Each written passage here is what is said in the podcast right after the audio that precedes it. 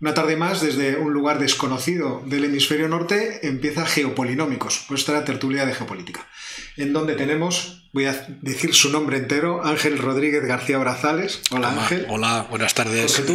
Gracias, el mío es más corto. Y Oscar Barón, casi más corto que el tuyo. Afortunadamente para vosotros. Los locos que han decidido, no sé por qué extraña razón, hacer esta tertulia todas las semanas para todos vosotros que tenéis la amabilidad de acompañarnos. Y vamos a comenzar, como siempre, sin dilación, con las noticias geopolíticas de la semana. Elecciones, elecciones. En Chile hay elecciones este próximo domingo y el Senado chileno ha rechazado la imputación del presidente Sebastián Piñera por delitos de omisión relacionados con la COVID os acordaréis que el Congreso había dado visto bueno al procesamiento, pero tenían que darlo las dos cámaras y el Senado, que tiene un conjunto de senadores más cercanos a Piñera, lo ha rechazado. Pero, evidentemente, aunque no haya procesamiento, esto va a influir en las elecciones del domingo. Es difícil decirlo, pero va a influir bastante. Luego, por en Argentina también elecciones. Los peronistas han perdido las elecciones, pero están encantados porque han perdido mucho menos de lo que esperaban. Ah, bueno, vale, entonces vamos bien. Había una renovación parcial de las dos cámaras, no entera. Como consecuencia de lo mismo, los peronistas han perdido el control del Senado.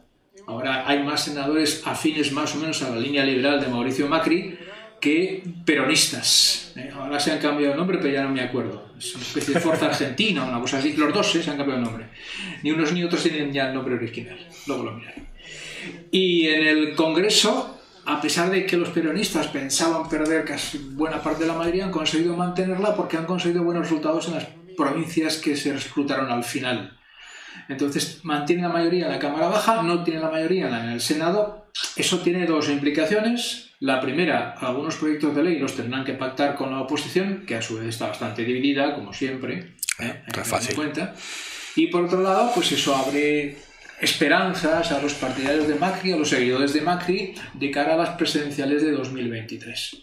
luego el, toque de, emoción de la jornada electoral es que de Cristina Fernández no se sabe nada. No fue a votar, tenía un justificante como que estaba mala y todo el mundo está especulando qué debe hacer, qué estará haciendo, qué le pasa a Cristina Fernández. Bueno, no me parece tan importante. Con Alberto Fernández tenemos suficiente. que esto de Fernández y Fernández me suena mucho a Tintín. Fernández y Fernández, ¿qué ha ocurrido? Sí, es verdad, es verdad, claro que sí. No, no, cuando has dicho lo de que estaba contento con los resultados me recordaba un partido del Athletic. Cuando perdemos estamos contentos, porque bueno, podía haber sido peor. Y en África, Anthony Blinken se ha ido para allá, está en Nairobi y se ha reunido con un grupo informal intergubernamental con miembros de los gobiernos de, atención, Kenia, Sudán del Sur, Djibouti, Somalia y Uganda para intentar de alguna manera tratar o de arreglar la situación en Etiopía. En el grupo hay también un antiguo ministro de Exteriores etíope, no especifica de qué gobierno ni de qué rama, se están reuniendo para ver si consiguen algún acuerdo, pero vamos a ver, si uno piensa que ahí está el representante de Sudán del Sur, que no consigue arreglar su país, el de Somalia, que tampoco... tampoco. Eh, es, es una buena intención, evidentemente es una buena intención y se agradece sobre todo a los keniatas que hospeden la conferencia e intenten llevarla para adelante, pero es difícil saber si se van a tomar, primero, algún tipo de resolución y sobre todo si son operativas, porque esto es un grupo como consultivo, ¿eh? es un grupo de, eh, de una autoridad para el desarrollo muy, muy vago, pero en fin, mejor esto que nada. Ah, había quien había relacionado el viaje de Blinken con la misión mediadora de Obasanjo, el expresidente de Nigeria. De Nigeria. De mediar en, el conflicto etíope. No sé si, si, el asunto acabará convergiendo de alguna forma. Que tengan suerte. No, no, eso es lo que necesitan, claramente. Ángel, noticias. A ver, noticias. La primera. Están, por lo menos los americanos están un pelín enfadados con los rusos. Porque han hecho un ensayo para probar un nuevo misil antisatélites, ha fallado el ensayo y no ha fallado el ensayo. O sea, el ensayo ha acertado porque han dado al satélite, pero han llenado el espacio de restos del satélite. ¿no? Si igual es un satélite. Estaba, el otro día había uno de la NASA bastante enfadado, porque la estación espacial pasa cada 90 minutos por el sitio y dice, es que esto. Yo insisto en que no, han visto la película Gravity. La película Gravity pasa algo parecido. ¿eh?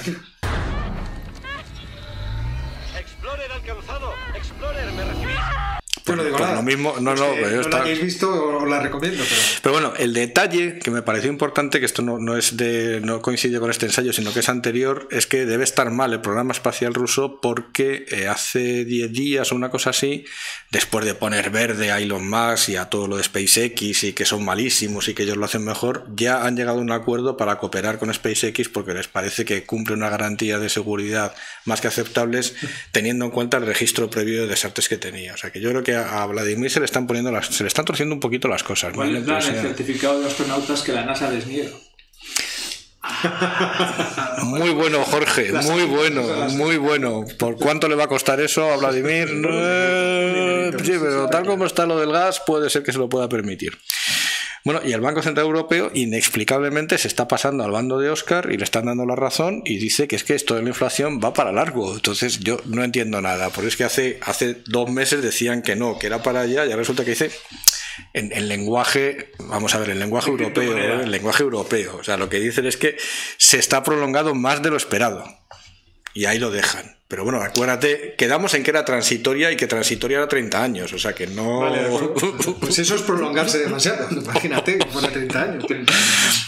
Bueno, el debate no va a terminar, me parece, porque está, la verdad es que está la cosa poniéndose complicada. Y luego la tercera, que también es muy divertida, es que la Unión Europea ha lanzado un, un programa geoestratégico, en inglés es Strategic Compass, la traducción que han hecho a castellano es brújula estratégica, no estoy yo muy seguro de que sea la traducción adecuada, pero básicamente es un documento que lo que pretende es crear un, un sistema de recogida de información geopolítica para analizar los, los- las amenazas, los riesgos que tiene la Unión Europea y que al final parece ser, o el punto final de, ese, de esa estrategia es crear esa unidad de intervención rápida de 5.000 de 5.000 soldados de alta movilidad para poder utilizar en cualquier sitio. Veremos a ver en qué termina esto. O sea que sería un- una instancia con gente preparando estos informes o... A mí me- lo que me da la impresión es que están preparando el terreno para crear una especie, entre comillas, de, de staff operativo, digamos, dentro, no sé si dentro del, del- del- del servicio europeo de acción exterior o dentro de la propia comisión o, o- algo que sería el embrión de una especie de agencia de defensa europea, pero no como la que hay ahora, que es, que es un órgano puramente burocrático, sino ya con, con efectivos militares. Pero es muy delicado, es muy delicado porque eh, digamos que ni la Unión Europea ni el Consejo Europeo ni nadie en Europa tiene las competencias ahora mismo por los tratados para decidir si se envía de manera urgente y rápida una unidad militar en nombre de la Unión Europea a cualquier sitio que os podéis imaginar de todo lo que estamos hablando. Probablemente requeriría un consenso de los, de los 27 y a partir de ahí estaremos como estamos ahora. O Bueno, sea porque que- la idea sería tener algo independiente con esta fuerza de, de intervención rápida que fuera propia de la o sea, yo creo que la Unión idea... Europea que no pasará por el Claro, yo, yo, yo creo, yo creo que la idea sería que si lo decide el Consejo, en 24 horas salen y no tener que esperando a que se armen los, los regimientos y que se pongan de acuerdo y tarden seis meses. O sea, que digamos que sea una decisión rápida del, del Consejo Europeo y en, y en 24 48 horas dar la orden para que se pongan en, en marcha sin necesidad de todos los preparativos previos. Entiendo que sería así. ¿eh? Bueno, pues voy yo con mis noticias. Ha habido dos noticias que me han parecido relevantes. Eh, una es que Armenia ha abandonado dos posiciones militares en la región de Nagorno-Karabaj eh, a manos de eh, tropas de Azerbaiyán. Es el conflicto o el, o el enfrentamiento bélico más importante que se ha producido después de la guerra. Eh, se supone que han muerto 15 soldados armenio armenios y 12 han sido detenidos. No está muy claro, por lo que he visto por las eh, eh, distintas fuentes, cuál es el número de bajas del lado azerbaiyano, pero lo que está claro es que Azerbaiyán presiona para tratar de negociar el coste que supone el paso ahora mismo de mercancías entre Azerbaiyán y el enclave azerbaiyano de Nakhichevan. Eh, han tomado por lo que he leído, cerca de 40 kilómetros cuadrados de extensión, y esto ha obligado a Armenia a, te a tener que solicitar la activación del eh, pacto de defensa eh, ruso, y por lo tanto los rusos han tenido que ponerse en estado de guerra, los que tienen allí desplegados como fuerza de, de paz, para tratar de mediar en el conflicto. Ya veremos si los azerbaiyanos quieren algo más o ya han cumplido con sus objetivos. Ahora eh, veremos qué pasa también con ese corredor que hay entre Azerbaiyán y Nakhichevan, pero bueno, una noticia ciertamente preocupante. Y por otra parte, tenemos que recordar que se reunieron los dos presidentes más importantes del mundo. Por una parte, es verdad. bueno, Joe, Biden y por otra parte, eh, Jinping Xi o Xi Jinping, como queráis eh, decirlo, eh, que se reunieron telemáticamente, eso es cierto, durante tres horas y media. Ah. Good to see you, Mr. President discutiendo, según se ha filtrado, eh, especialmente sobre el problema de Taiwán. Eh, me recordaba Ángel que eh, Xi Jinping le recibió al presidente Biden llamándole viejo amigo, que no se sabe si en la traducción la podría ser amigo viejo, porque no lo sé, espero que, fuera, pero bueno. aquí sigue latente el, el, problema de Taiwán y Biden se, se encargó de recordarle que él firmó, que él fue uno de los senadores que firmaron en 1979 y votaron a favor de la ley de relaciones con Taiwán. Y por lo tanto, que se comprometieron o dieron eh, allí su, pusieron su firma en eh, el, apoyo a, Taiwán con todo tipo de los medios que sean necesarios para defenderle de agresiones externas. Los medios quiere decir medios eh, no humanos, pero los, los, norteamericanos jamás han firmado ningún papel que ellos irían a involucrarse en un conflicto bélico con los, eh, con los chinos o, con nadie que ataque Taiwán. Y eh, hasta aquí las noticias geopolíticas y lo que vamos a hacer ahora es pasar a hablar, o pasar, mejor dicho, desarrollar nuestra tertulia.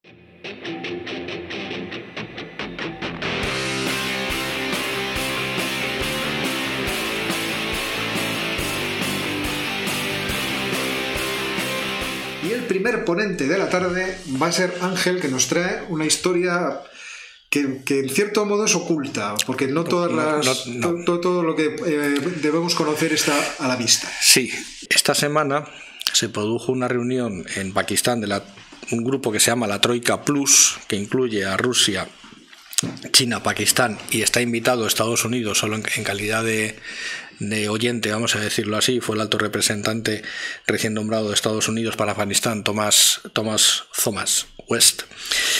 Y me llamó muchísimo la atención dos declaraciones. Una, la del ministro de Asuntos Exteriores pakistaní, que alertó que la economía afgana efectivamente está al borde del colapso económico y que la comunidad internacional debía reanudar urgentemente la financiación y, y preparar la ayuda humanitaria para la previsible crisis migratoria que se pueda producir. Y a continuación, y a ver cómo interpretáis esto, pero yo lo interpreto casi casi como una amenaza. Dice, si queréis que estáis lejos y que Europa está a salvo y que estas zonas que imaginas que no se verán afectadas por el terrorismo, y que estás, mejor dicho, en zonas que jamás se verán afectadas por el terrorismo, dice, no olvidéis la historia. Con lo cual, la lectura que hago yo de esto es que los europeos debemos de prepararnos a afrontar las consecuencias de no soltar el dinero o soltar el dinero cuanto antes. Pero apuntaba directamente a Europa, no apuntaba a Estados Unidos, eso es lo que me llamó la atención. Y la segunda fue la respuesta que dio el enviado de Estados Unidos, no había ningún representante de la Unión Europea, Thomas West, diciendo, llamando a la unidad de los de los aliados en estos temas, pero apuntando, y cito textualmente, que Washington no puede cumplir ninguna de estas cosas por su cuenta. Con lo cual, la lectura que hago yo de estas dos declaraciones, eso que los europeos no estábamos allí representados, es que eh, la crisis está ahí, los afanos lo van a pasar muy mal y quien tiene que poner el dinero es Europa. Pero curiosamente, estaba China, estaba Rusia, estaba Pakistán, estaba Estados Unidos, pero la Unión Europea no estaba. No sé si porque no nos habían invitado o porque no habíamos querido ir. Echando cuentas, echando cuentas, porque me he puesto a, echar las cuentas, pues aparte, luego podemos hablar de las cifras y del, porque va a, ser, va a ser una crisis bastante peor que la de Siria, si al final se cumplen los pronósticos de lo que puede suceder. Echando cuentas y mirando el presupuesto, el último presupuesto afgano, que fue el que hizo el, gobierno anterior, hay que recordar que casi casi el 50% del presupuesto afgano provenía de, de donaciones oficiales directas de potencias occidentales, por supuesto, en su inmensa mayoría procedentes de Estados Unidos y de, y de la Unión Europea. Pero a partir de 2014, cuando se inicia la retirada de las tropas de combate norteamericanas, las donaciones norteamericanas cayeron prácticamente a la mitad. Es decir, Afganistán dejó de percibir aproximadamente 2.000 millones de, 2.000 millones de, dólares y en 2019, que es el último año del que tenemos cifras de la OCDE, es la Unión Europea el principal proveedor de, ayuda a Afganistán, ayuda que se ha mantenido estable en los últimos 10 años. Seguimos dando exactamente la misma cantidad, esos 1.600 millones de dólares. ¿Qué es lo que está pasando ahora? Que no están recibiendo nada. Eso significa que los funcionarios afganos no están cobrando.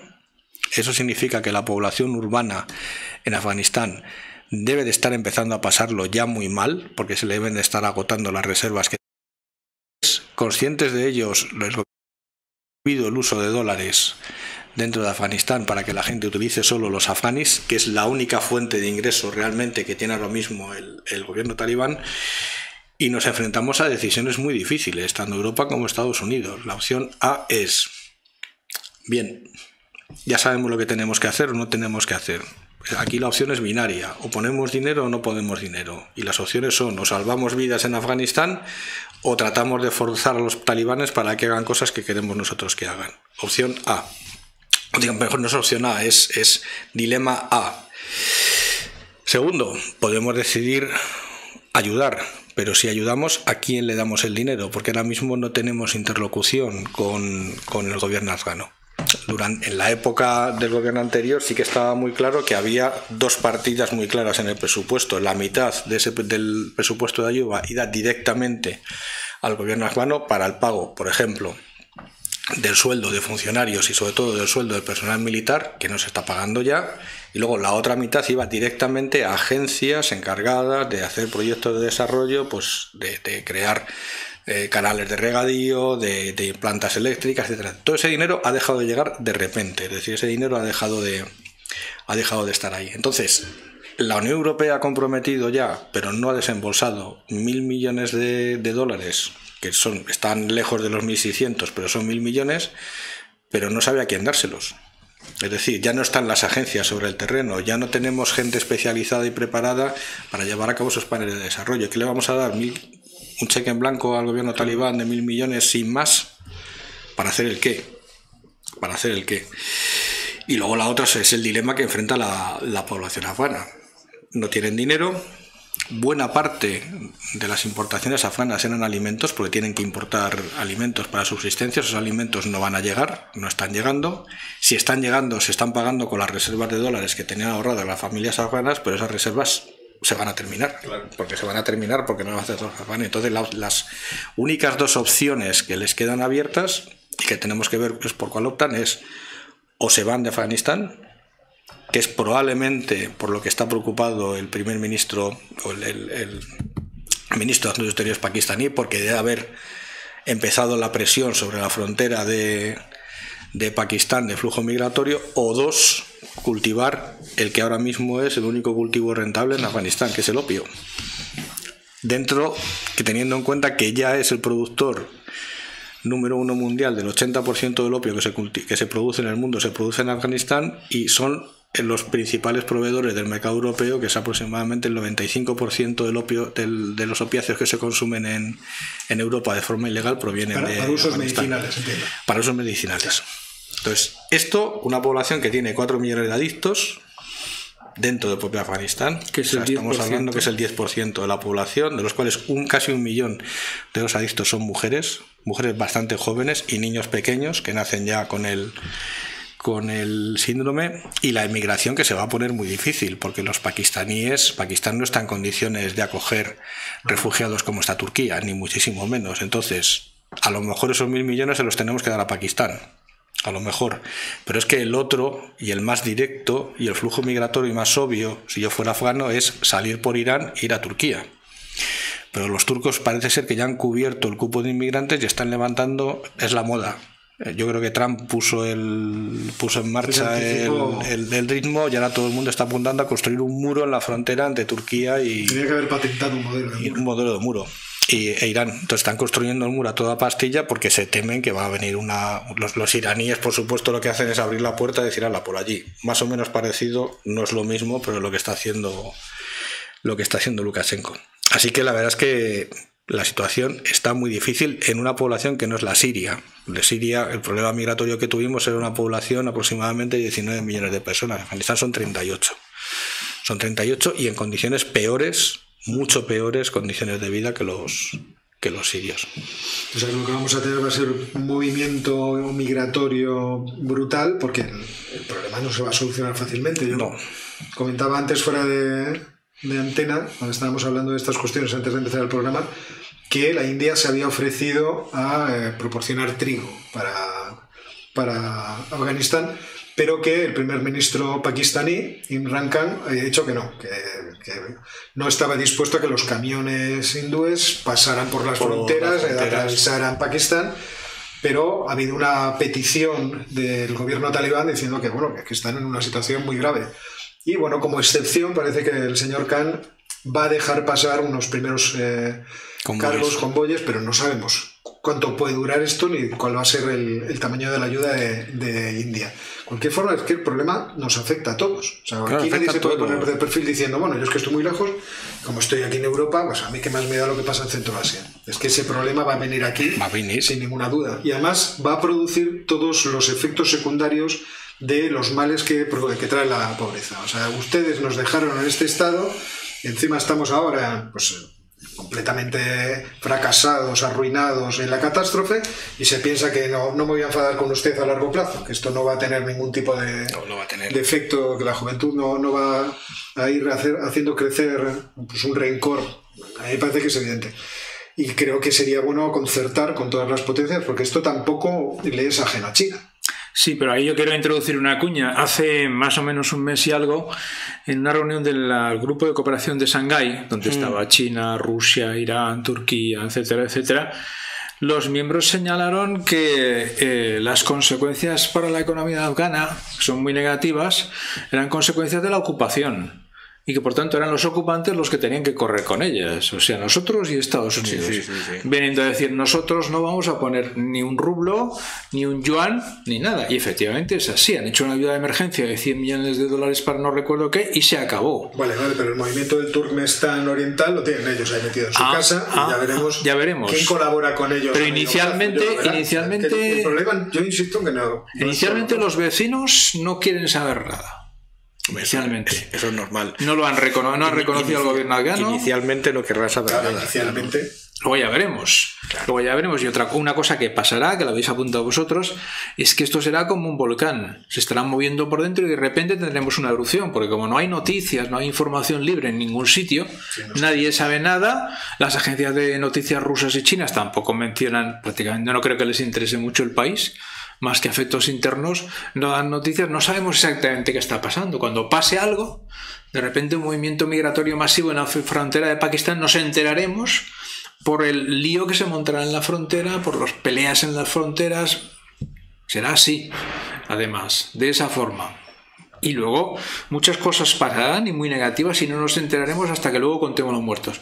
Ah, no, no, claro. No, lo que pasa al final vamos a acabar, dice aquí eh, J y J, pone, no sé si será una empresa de verdad, Muros Tram Social Limitada, Casa Rubios del Monte Toledo, a lo mejor acabamos teniendo que hacer muros por toda Europa para contener lo que va a ser en realidad una tónica generalizada, pero en este caso yo creo que es que va a ser inevitable. O sea, si el hambre cae sobre, sobre el país, la gente tratará de buscar su supervivencia Sí, pero cualquier no- otro lado. no- tiene las salidas un poco difíciles. No, hay algunas salidas, en realidad. Si tú lo piensas bien, te miras en el mapa de Afganistán, parte de la, de la población afgana tiene relaciones muy fuertes con Tayikistán y Uzbekistán, culturales, lingüísticas, etcétera, etcétera. O sea que, ojo, también eso es una posibilidad. No es que sea una posibilidad, sino que parte de ellos se van a pensar eso. Sí, pero Winter is coming. Sí, Winter is el coming. winter en Afganistán no es lo mismo que el winter en Pakistán. O sea que estar de refugiado, como estamos viendo lo de Bielorrusia en, en, Sí. en Minsk, no es lo mismo que estar refugiado en la ORE. Quiero decir que el, que el tiempo influye muchísimo. Yo creo que la- presión más inmediata va a ser hacia el sur, no va a ser hacia, hacia el norte. En primavera será otra cosa.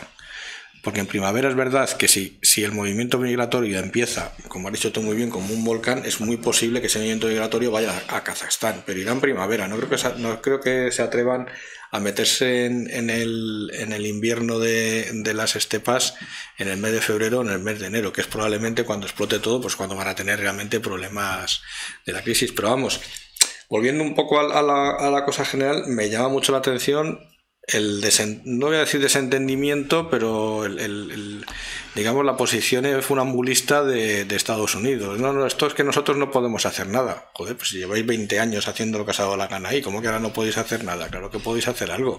Lo que pasa que no sabéis cómo. Y, y es verdad que Alemania, Alemania ya ha dicho que ellos unilateralmente han comprometido 50 millones de euros para ayuda inmediata para, para alimentos a través de un programa de, de ACNUR. Ya es algo, pero bueno, es algo. Pero claro, porque Alemania es que Alemania es la que tiene realmente la presión de todos. Y yo creo que lo que están jugando todos es ¿quién tiene la presión? Alemania. Pues Alemania que empiece a soltar la tela y luego ya veremos.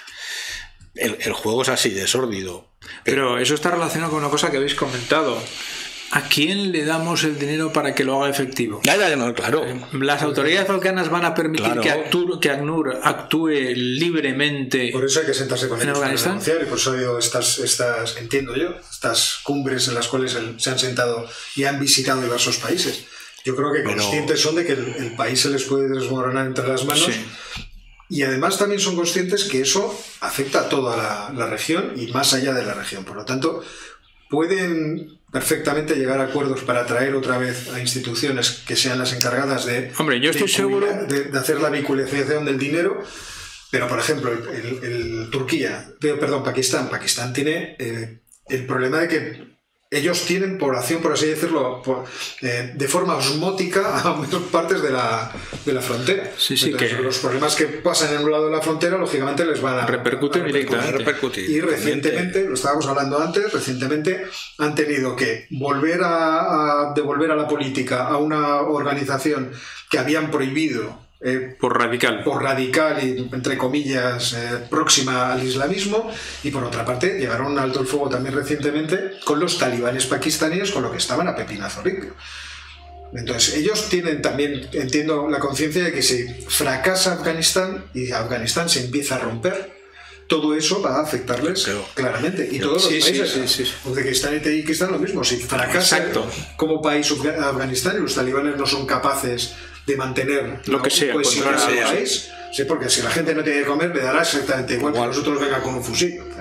Vaya usted Pero la, de paseo. Fijaros que, que tenemos el modelo con Siria. Siria implosiona y desestabiliza toda la región. Desestabilizó el Kurdistán, des- desestabilizó Irak, desestabilizó Turquía, porque Turquía también la desestabilizó y, y la onda expansiva llegó hasta Grecia. O sea que Yo estoy que- seguro que a las ONGs no les importaría nada volver a trabajar sobre el terreno si las dejan. Si las dejan de verdad. ese es el punto, Jorge. Ese es el punto. Es decir, ¿cuáles son las condiciones? que les va a- nos va a poner el, el gobierno talibán para, para llevar el dinero y qué condiciones les vamos a poner nosotros. Claro, como nos pongamos todos estupendos, la gente va a morir. Y la gente va a morir de hambre. Entonces Sí, sí. Hay, hay que ser conscientes de lo que nos estamos jugando. Yo creo Estamos que es bueno eh, ir dando información a, a la gente, a, a la ciudadanía, de los problemas potenciales que tiene esta situación. De que los talibanes, por muy antipáticos que parezcan, necesitan ser apoyados en este momento para que el país no se convierta en un país fallido y eso, efectivamente, traiga problemas mayores hacia el futuro. Y que muera gente de hambre. Claro, que, que va a morir gente de Aquí hambre. es necesario tomar decisiones y, si es posible, colegiadamente. A mí me hace gracia que países se, se pongan de, de perfil, países además fundamentales. Estados Unidos, estuvimos allí, pero como si no hubiéramos estado nunca. China, no, bueno, a mí, yo como no participé en esto y allí hacen ustedes unas barbaridades, yo tampoco tengo nada que ver aquí. Rusia lo mismo. Vamos a ver, o sea, es- Claro, es que Mire usted, esto nos va a caer al final en cierto modo a todos, usted verá cómo. Pero incluso puede producir un crecimiento del terrorismo en el futuro. Porque la gente, cuando se siente abandonada y ag- y agredida, pues a lo mejor se lo toma mal. Es, es que es lo que ha dicho el primer ministro pakistaní. Dice, no, no, dice, acordaros que esto ya pasó. Entonces, no andaros con... Exactamente, esto ya pasó. Entonces sería bueno, en fin, que, la gente se lo repensara. Bueno, vamos a pasar a, a otro tema. Ahora me toca a mí ser, ser ponente. Hoy, eh, no por una razón realmente especial, pero hoy vamos a hablar de Nigeria. Es verdad que Nigeria lleva un tiempo, un año y pico, en que los problemas se le suman, y se le suman por diversas razones.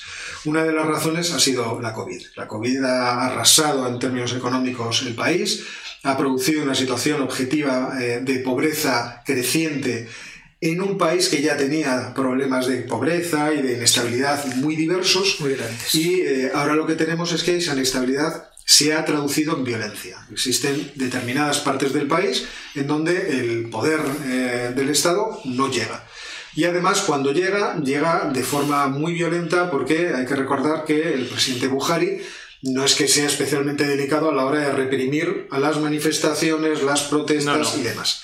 Eh, acordaos de que no hace muchos meses teníamos un movimiento en Nigeria que eh, se llamaba el de Acabemos con el SARS y no se refería a una enfermedad respiratoria, sino a la escuadra, escuadra antirrobo que tenían organizada allí y bueno, pues que quizá por la falta de eh, recursos, por la falta de preparación o sencillamente por el ambiente reinante, pues salían a reprimir las manifestaciones a tiros, robaban, corrupción, en fin, todo tipo de barbaridades que os podéis imaginar. Eh, ahora mismo sabemos que en los últimos nueve meses ha habido cerca de 2.000 secuestros en el noreste, en el noroeste del país. El noroeste del país se ha convertido en un lugar lleno de bandas de todo tipo que campan por sus respetos. Eh, cerca de un millón de niños no acuden a los colegios precisamente por miedo de los padres a que, a que sean secuestrados. Eh, por el otro lado, es decir, en la zona noreste tenemos el crecimiento del yihadismo, en donde Boko Haram empieza a ceder eh, el paso al Estado Islámico, a una de esas franquicias que uno no sabe si realmente pertenecen a un todo o que ellos se ponen la bandera y dicen, pues, pues nos vamos a hacer nuestras cosas aquí con la pretensión de crear un califato. Recordad que Boko Haram llegó a gobernar una región de Nigeria tan grande como Bélgica, uno dirá, bueno, Bélgica no es un país muy grande, ¿vale? Pero Bélgica es un país. Pero es un país, efectivamente. Esta, gente podría haberse organizado un país si hubieran querido. Eh, y por otra parte, siguen eh, activos todos los problemas básicos que ha tenido el país a lo largo del tiempo. ¿Qué problemas básicos son esos? Pues por una parte está el problema étnico y el problema religioso, que no son en realidad eh, problemas eh, eh, complementarios, ¿no? Quiero decir, se suman los dos, pero No, es que existan de forma simultánea. No, Quiero decir, no hay coincidencia. Si os sorprendía cuando la semana pasada hablamos de Etiopía y decíamos que Etiopía tiene 80 etnias distintas en un país de casi 100 millones de habitantes, en Nigeria, que es un país de 207 millones de habitantes, existen 400 etnias distintas. Bien es cierto que tres son las etnias fundamentales que agrupan a la mitad de la población, que son los eh, Asafulani, los Yoruba y los Igbo. Los Igbo son los que Dios quiso beneficiar en el reparto geográfico porque están al sur, al este, donde está el petróleo.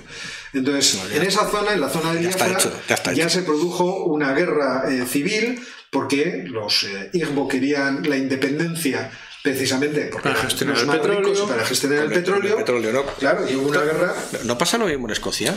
Bueno, en, no, en Escocia es por el whisky. Ah, en Escocia siempre es por el whisky. Podemos, podemos yo, creo que era por el petróleo. En otros sitios. Cada vez que uno está muy bien, dice, digo, digo por lo del petróleo, ¿no? Sudán del Sur Podemos también. irnos a Bolivia y tendríamos lo mismo, como se llama en la región de San, Santa Cruz. Santa Cruz en donde pasa una cosa parecida, yo quiero ser independiente. O sea, que no, no, parece que sea casualidad, ¿no? Yo nunca he visto una región extremadamente pobre diciendo quiero ser independiente.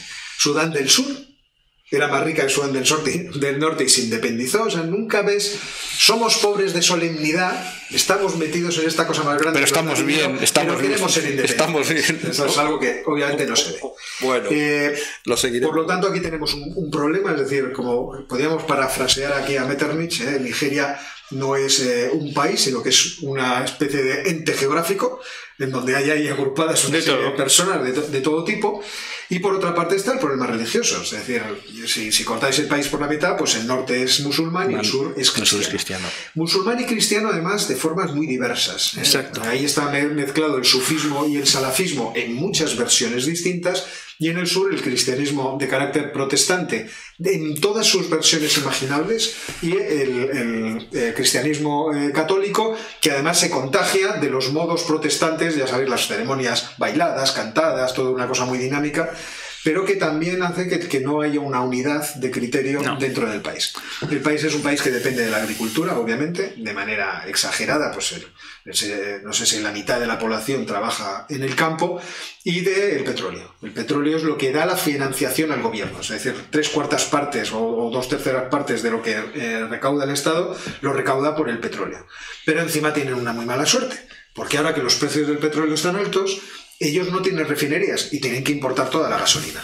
Entonces el petróleo lo sacan de allí, se exporta, algún impuesto obtienen, pero luego tienen que... Lo reciben más recibir- caro. Claro, lo reciben más caro.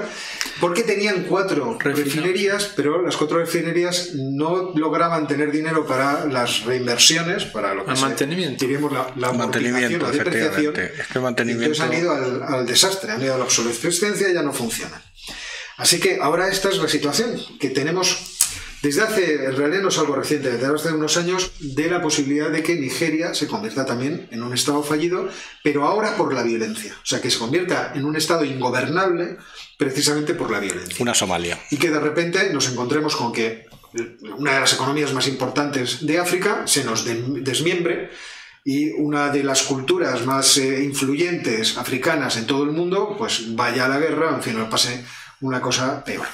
Y es por eso que todos estamos, yo por lo menos estoy muy preocupado con Nigeria desde hace un tiempo, pero este año especialmente. ¿Cuál es la confianza que tenemos? Pues que el presidente Buhari sea expulsado del poder con urgencia y pongan ahí a alguien un poco más razonable que trate de poner orden primero en sus Fuerzas Armadas y en su eh, policía para que el público confíe en el Estado, el Estado. que eso es una cosa que siempre viene bien para que el Estado permanezca, ¿eh? que confíe y luego que haga funcionar adecuadamente ese sistema de reparto de poder y de dinero que existe en el propio país. Recordemos que Nigeria es una federación de 36 eh, estados distintos o gobernaciones distintas que eh, no solamente logran rotarse en cierto modo en el poder central, sino que exigen que el poder central les riegue de cierto dinero para mantenerse pacíficas.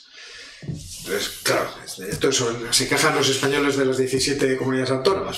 Ah, esto- ustedes a, a- nada, esto a- nada. a Nigeria y con menos dinero traten de gestionar el problema. Les, Entonces- manda- mandamos a Yaz Ayuso, que seguro que se Bueno, lo- Díaz Ayuso seguro que lo soluciona en Soluciona en un pispás. en un pispás. O podemos mandar a cualquiera de nuestros... O podemos mandarlos a todos. Yo estoy tentado casi. Está bien, oye, está bien. Es buena Está idea. Oscar, eso es buena idea. Y entonces, pues esta es la situación que ahora mismo tenemos en una zona que os recuerdo, al lado de Níger, en fin, al lado de Camerún, con uno- un problema dentro de lo que es el África subsahariana y Puede Centro África, que es especialmente peliagudo. Puede ser terrible, Así que no, aquí podemos acabar viendo cosas eh, desagradables. eh, muy muy desagradable. desagradables. Por eso, además, por el crecimiento de una violencia que es puramente interna ¿eh? y que va a afectar enormemente a toda la región, eh, desestabilizándola. No sé si Sí, porque queréis- es, es, es, es probable el desmembramiento de Nigeria, por lo menos parcialmente. Porque como dice Oscar, los gobiernos provinciales o regionales, si no se sienten atendidos por el gobierno local en un momento de- del- por el central, ahora mismo que el gobierno central es débil, pues su... Yo leía una, las declaraciones de, un- de una persona del, del oeste de Nigeria diciendo, bueno, pues tenemos que ir a, a sacar nuestros productos por el puerto de Lagos y pagamos un montón de impuestos por llevarlos, tasas portuarias, pues igual lo sacamos por Benin. Vale, que está claro. Vale. Decía, lo llevamos por Benin y lo sacamos por ahí. Eh, Y eso pasa en muchas zonas y regiones. Y como la explotación de petróleo funciona mal, como dice Ángel, pues el flujo de ingresos para el sector público y el derrame de los ingresos por la población se hace cada vez más pequeño. El dinero se lo quedan las compañías petrolíferas, pero es que además no hay valor añadido. Así que la gestión económica de Nigeria es cada vez Ahora está, Peor. ahora Nigeria ha hecho una ley para tratar de reordenar todo el sistema de hidrocarburos. Ahora que parece que todos los países occidentales quieren dejar de utilizar el petróleo. O sea, ahora están corriendo a ver si logran reorganizar ese mercado que un nunca, mercado que nunca nunca se han preocupado de tener organizado y que siempre ha estado en manos de multinacionales. A mí cuando estaba diciendo Oscar que son cuatro, 400 etnias distintas en Nigeria. 400, 400. 400. Me estaba recordando, no seguro que os- vosotros os acordáis, no sé quién, no sé qué presidente de Francia fue o primer ministro, no sé si fue Pompidou o fue Mitterrand o no me acuerdo ahora quién fue, que en un arrebato de estos, en una discusión, en un consejo de ministros, no sé qué pasa, dice, es que un país que tiene 600 denominaciones de origen para el queso es ingobernable.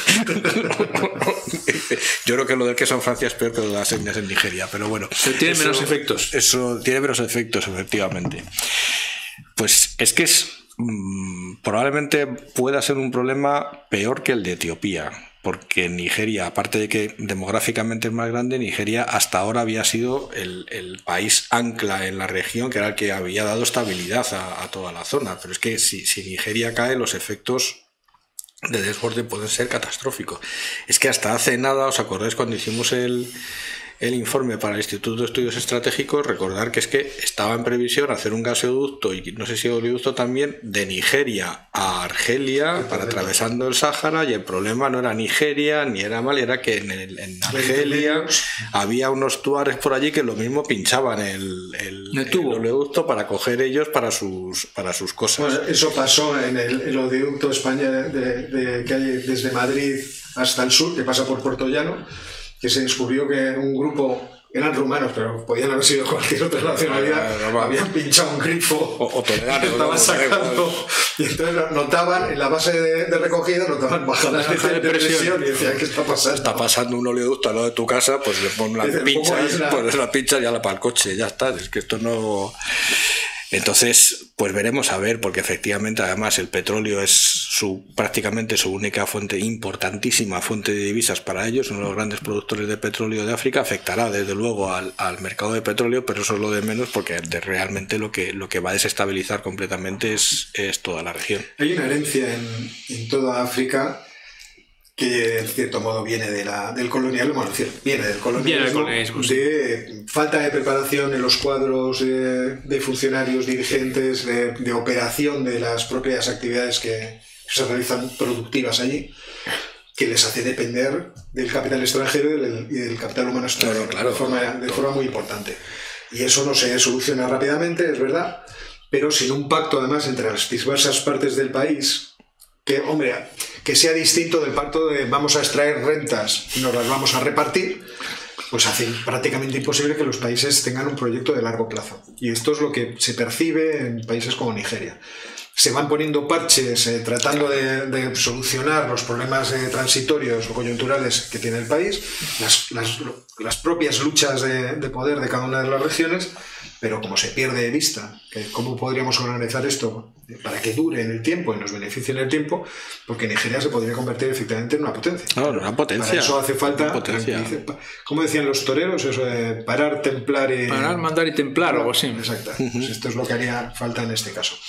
Así que bueno, pues otra historia que tendremos que estar especialmente atentos a ella, pero nos parecía interesante tratarla hoy. Podría haber hablado, dado más rollo de, eh, características del país, porque me parece que es realmente interesante, ¿no? Es un país que es curioso porque eh, su altitud máxima es de 900 metros. Es un país sin montañas, es un país que no tiene puertos naturales. No hay puertos de aguas profundas, los tiene que construir. Lagos no es un puerto estrictamente No, de aguas eh, profundas. Están construyendo uno en dónde?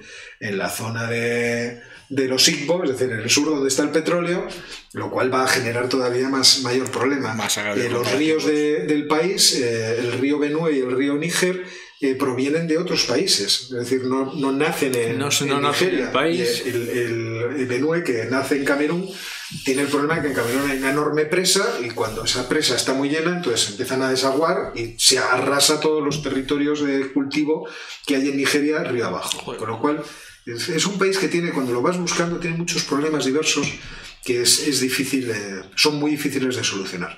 Entonces, realmente sí, lo que dice Jorge de que todas las papeletas son para que eh, tenga tensiones siempre y pueda quebrarse, es cierto. Y es especialmente malo porque es el país con más poblado de, de África, uno de los que ha tenido más potencia económica, un país que podría servir como atractor o como locomotora de bu- buena parte de África occidental y central. Y si ese país económicamente se estanca, aparte de las consecuencias para la población y la vida diaria, pues los efectos sobre todos los demás vamos. países que le rodean son que, no, que están igual o peor, son bastante negativos. ¿eh? En efecto. Bueno, pues vamos con otro tema. Sí. De estos felices que solemos tratar nosotros en la Sí, es verdad, porque- Y que por alguna extraña razón también nos interesan a vosotros. Los Sí, que como hemos la siesta, tenemos que. Sí, sí. Vamos, a- el único momento feliz al final siempre es el sátrapa. Porque cosa también que es un tanto. Yo creo que. Porque pertenece al Hay- pasado. Hay, que hacérselo mirar. Son hay hacérselo Algún día tenemos que hacer un programa feliz. Vamos a buscar países del mundo que le va bien las cosas y entonces veremos que perdemos la audiencia. Islandia. Bueno, Bueno, Jorge, hasta, hasta ahora- que hablas con los locales. Entonces, ya tú, claro, o sea, esto cuidado, porque Exactamente, claro. bueno, Ya es, no- es Suiza, imagínate. El arenque ya nos lo quiera. Esto es terrible. Bueno, ahora vamos a hablar un poco de la crisis geopolítica, la tensión geopolítica en el este de Europa, que se ha focalizado esta semana pasada, como sabéis, en la llegada de bastantes miles de inmigrantes irregulares, 3.000, 4.000 a la frontera entre Bielorrusia y Polonia que han sido rechazados por las fuerzas de seguridad polacos, salvo alguno que se han conseguido colar a través de los pantanos, que ahí no hay forma de controlar el tema. Eh, como supongo que sabéis, esos inmigrantes no son bielorrusos, no son rusos, no son ucranianos, son como de más cerca de Irak o más lejos. Y claro, uno se pregunta, ¿qué hacen estos señores aquí en esta frontera eh, a estas horas de la tarde? ¿Eh? Hay que explicar eso. Los bielorrusos dicen que es que como ellos con, las sanciones pues ya no pueden controlar los flujos migratorios y que la gente se les ha escapado. Y que llegaron, llegaron. Los polacos han dicho que están dispuestos a construir un muro y además el presidente del Consejo Europeo, Charles Michel, se fue para allá la semana pasada en viaje relámpago y les dijo que les apoyaba, que estábamos de acuerdo los europeos. el material eh, sí, sí, además él se había puesto guantes para poner el forjado y tal. El hombre, ya sabéis que es, lo suyo, ¿no? Esto es lo que Charles Michel es muy adecuado para este tipo de cosas. Entonces, hay, eso es un foco de, tensión geopolítica cuando lo relacionamos con más cosas que hay. ¿Qué más cosas hay? Hace un mes hubo el mismo tipo de problemas en la frontera de Bielorrusia y Lituania y Letonia. Y tanto Lituania como Letonia, sobre todo, decidieron levantar barricadas, prepararse para construir un muro. ¿eh? Por otro lado, esto está relacionado con las sanciones de la Unión Europea a Lukashenko, claramente, claramente. De hecho, de hecho, Lukashenko ha venido a decir en una conversación hace poco que en el momento en que la Unión Europea le reconozca como presidente se acabará el problema de la inmigración es que no está reconocido, porque las elecciones de, 2020 cantaron mucho. no han sido reconocidas por la Unión Europea. Entonces, eh, eso es evidente que lo que está haciendo, es evidente que es el presidente Lukashenko el que está facilitando el tránsito, si no pagándolo más o menos, aprovechando aviones de varias compañías a los que la Unión Europea ya les ha advertido, como traguéis más gente, no, podéis volar a Viena ni a Madrid, y las compañías han dicho que sí, que, vale, que lo entienden perfectamente, que se acabó el flujo. O sea, y esto nos sitúa en un escenario de lo que se llama conflicto híbrido, que es una cosa que vamos a ver cada vez más, que es que un país, quizá haya que decir dos en este caso, pero bueno, pues todavía estamos en uno, ¿no? Un país amenaza a otro no con las armas, sino con la presión de las personas o con la presión de gente hambrienta o con aspectos económicos de todo tipo por ejemplo, el, cereal o por ejemplo el gas, ¿no? También creo que por ahí había unas cosas de gas. No, sí, no, no, no me suena, ¿no? Pues es un conflicto híbrido. De cualquier forma, le está saliendo mal. sí. Bueno, le está saliendo mal y le está saliendo bien, vamos a decirlo así. Por ahora parece que la presión, eh, la, presión que, que estaba ejerciendo Bielorrusia con los inmigrantes está empezando a reducirse. ¿Por qué digo que está empezando a reducirse? Porque supimos ayer que eh, se están reubicando en Kuznica, están buscando dónde alojar a los inmigrantes, porque evidentemente los, inmigrantes no están pasando. O sea, la, posición de, Polonia ha sido tan tajante de decir, por aquí no vamos. Si entra alguno, sea casualidad, pero el resto me los echo patadas con toda la energía que pueda y los países bálticos están reaccionando de la misma Exactamente igual. Luego hay que buscar la dirección de, de Muros Trump SL, que nos ha dicho aquí el, amigo. A ver si tiene una franquicia por ahí. No, Varsovia.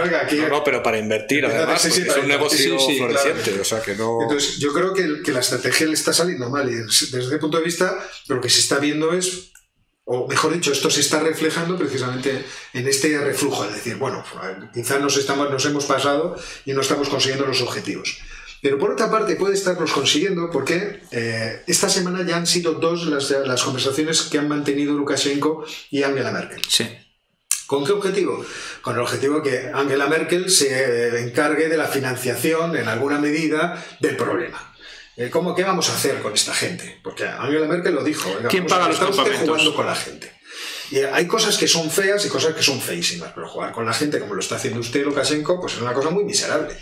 Entonces, tenga, mida usted muy bien hasta dónde va a llegar el problema, porque si se le empieza a morir gente... En su territorio. En su territorio, o sea, la, reacción... Hemos tenido sanciones, hemos tenido problemas, no te reconocemos, pero esto puede escalar. O sea, nos estás tocando los pies en cosas que además a la gente le molestan mucho que es utilizar a personas como si fueran una mercancía, en fin, todo lo que está... Para lanzarlas contra las vallas. Exactamente, entonces... Acordaros de que había otros casos y no en el norte de Europa. Sí, sí, y sí, Sí, sí, claro, es que es el Pero modelo. si todo esto fue parte de una estrategia más amplia, en la cual estaba eh, metido eh, también Rusia, esto es muy, es, es muy impresentable. Es muy impresentable y, y tiene que generar algún tipo de consecuencia. Oye, ¿Estaba metido Rusia? Pues acordaos que hace un mes aproximadamente hablamos de que eh, se habían reunido los consejos de ministros de Bielorrusia y de Rusia juntos en Minsk para tratar temas variados en Minsk. Sí, sí. Entonces dices, bueno, evidentemente la comunicación entre los ministerios de defensa de Rusia y Bielorrusia, exteriores de, exteriores de Rusia y Bielorrusia interior, tiene que ser sumamente fluida. Esto, mm, eh, digamos, el ministro correspondiente ruso no puede no Sin saberlo. embargo, hay un punto que. Bueno, primero agradecerle a Sergio Aravena que nos invita a un café. Gracias, Gracias. Sergio. Eh, que nos lo vamos a tomar, ya sabéis. Sí, sí, uy, después de esto. Este- esto estará en una localidad que no es conocida del hemisferio norte, pero hay cafetería. Hay bar, o sea que es España. ya empezamos, ya empezamos. No des pistas, No Jorge. de pistas, a lo mejor estamos en Islandia tan felizmente. Ah, Pero vamos a ver, el- el- hay una- un dato que a lo mejor pudiera avalar, yo no lo sé, ¿no? habría que, que esperar un poco más de tiempo para juzgarlo, pero un dato que pudiera avalar que el movimiento de Lukashenko en principio no fue coordinado con Rusia. Y es cómo se le calienta la boca a Lukashenko con estas cuestiones. ¿eh? Y cómo se le calentó diciendo que iba a cortar el tránsito de gas a Europa, que pasa, Ah, eso sí. el gas ruso que pasa por su territorio. Eso fue buenísimo. Eso fue buenísimo. Y al, al rato salió Vladimir Putin diciendo, vamos a ver un momento, con las cosas de comer no se juega, el gas va a seguir yendo y ya seguiremos hablando porque esto... esto Porque aquí hay unos contratos, me hizo mucha gracia, aquí hay unos contratos. lo que, sí, lo, Lucky, que, aquí hay unos lo, contratos. lo que pasa, lo que pasa y el problema que vamos a tener ahí es que eh, fue ayer, si no recuerdo mal, antes de ayer, no me acuerdo, fue ayer, me parece, la, la Bundesneft, no sé qué, no sé cuántos alemana, que es, que es la agencia federal, entre otras cosas, además de la, de la europea que tiene que hacer el, el visado de calidad del, de Nord Stream 2, ha paralizado el, el expediente por un defecto de forma. Y el Bueno, defecto de forma, quiero decir, es un defecto de forma porque... Para mí que hay una rata, Gunther. Sí, sí, hay Sí, una sí, rata, que- claramente. que resulta que la empresa, la que va a gestionar esto, no está en Alemania, sino que está en Suiza. Por lo tanto, la, la- la agencia alemana no es competente. Pero yo lo que digo es, y esto nos han dado cuenta hace seis meses, cómo son los alemanes de puntilloso cuando he presentado la Mira, documentación. cuando has dicho suizos, a lo mejor ya me creo que el suizo, si estuviera leyendo, dice: aquí debería haber una coma. Aquí justo, ¿lo ves? Aquí justo, es verdad, es justo. Devuélveselo a los alemanes y diles que no es posible. No han sido los suizos, porque lo- los alemanes, el, el tribunal alemán, lo que dice la agencia administrativa es que bajo la legislación eh, alemana no puede estar en la misma mano el transporte y la distribución. ¿Por qué? ¿Para qué? Porque es una, una agencia que controla todo lo que tiene que ver con comunicaciones, no solamente físicas, sino Físicas, sino postales y, y telecos. Entonces, tú tienes, si tú creas una red, tienes que permitir que haya otros operadores que la operen.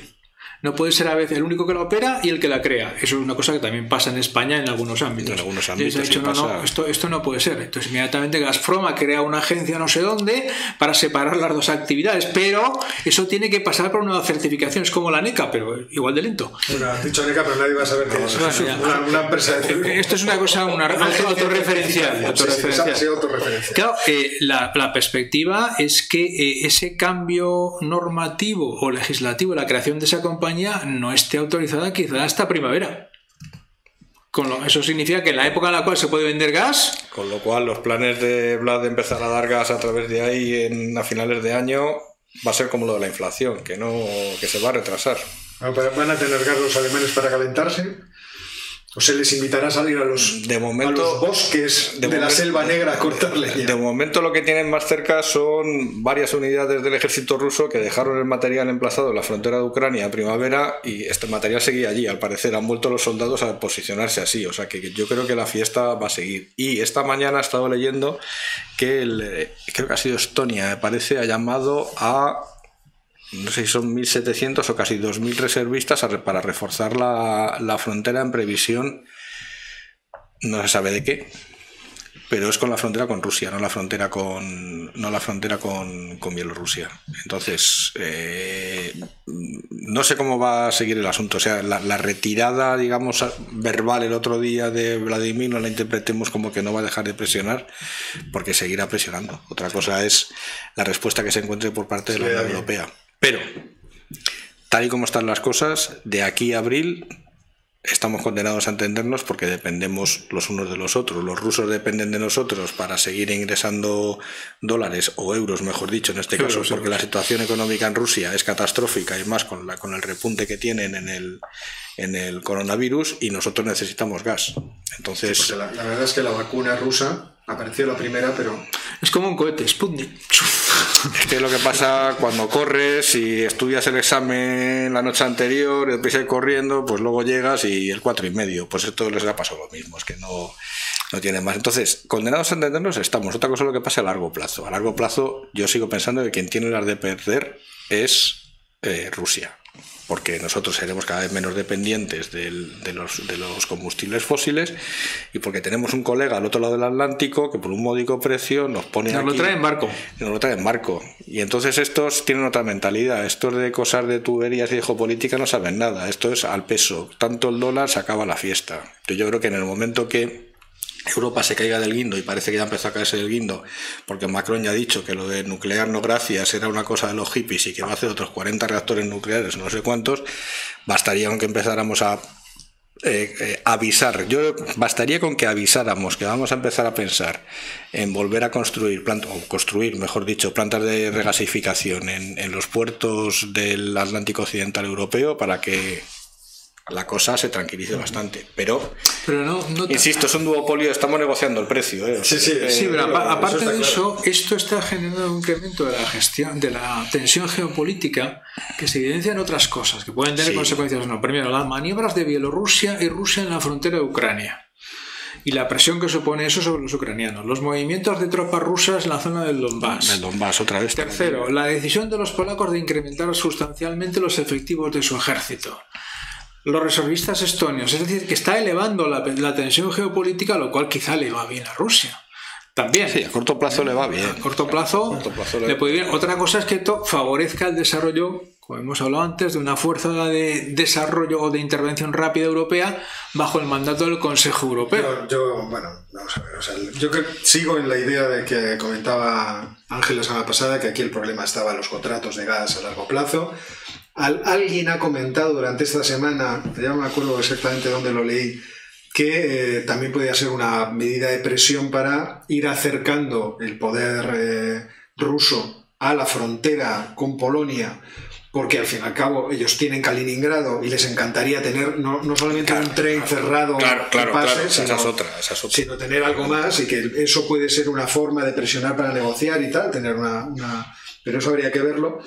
Eh, pero yo creo que el, que- que el- el asunto va a ser el gas. Cuando se solucione el problema del gas, y también yo creo que, que cierta patosidad en estas cuestiones de Lukashenko. Alexander en un momento se ha debido Sí, emocionar sí, no, y ha lo, que, dicho, "Ala". lo que me pareció muy curioso, leí hace poco, que no sé si es verdad, esto habría que corroborarlo, porque es, leí una noticia, era, era de político, ¿eh? o sea que, es, que la fuente a mí me parece suficientemente fiable, pero son cosas que hay que contrastar. Es que tiene diagnosticado hace un montón de tiempo un trastorno bipolar. Sí, y eso explicaría. ¿De Guerra Fría? a- Pasa de Guerra Fría. Creo, creo que se trata con li- deshielo. te- creo que se trata con litio, me parece. El litio escasea Sí, sí, últimamente y probablemente sí, a lo mejor viene por Bueno, ahí, lo que es una pena es que no podamos tratar eh, cuestiones nacionales, porque esta es una tertulia de geopolítica internacional, eh, sobre todo, y porque no queremos tener problema con nuestros vecinos, con los que nos cruzamos a diario.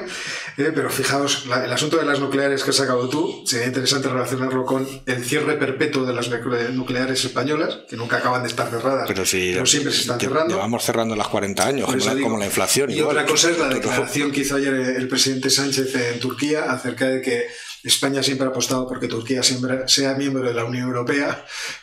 Que es algo que. Bueno, con las expresiones de la cara de mis compañeros creo que hemos dicho todo, no hace falta decir nada más.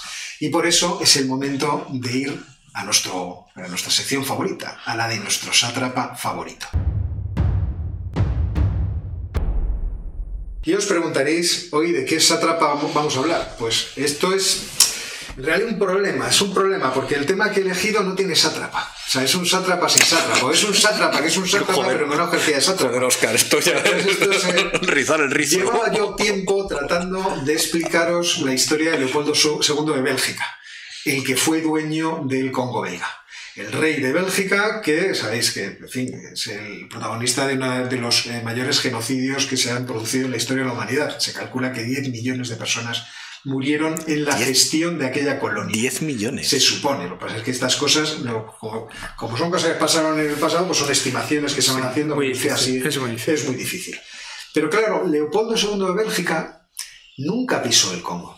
En los 23 años en que aquello fue de su propiedad, porque fue de su propiedad, Sí, sí. Era, era una propiedad privada, aquello no fue eh, visitado por su dueño. Entonces, eh, fue- ¿es Leopoldo II un sátrapa?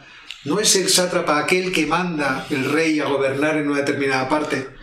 Y es aquí donde yo creo que las cosas se ponen interesantes. Porque efectivamente, cuando Leopoldo en un momento eh, empieza a mirar a su alrededor y dice, qué pequeño es esto de Bélgica, qué país más pequeño. Además creo que está escrito por ahí que dijo, Bélgica es un país pequeño de gente pequeña.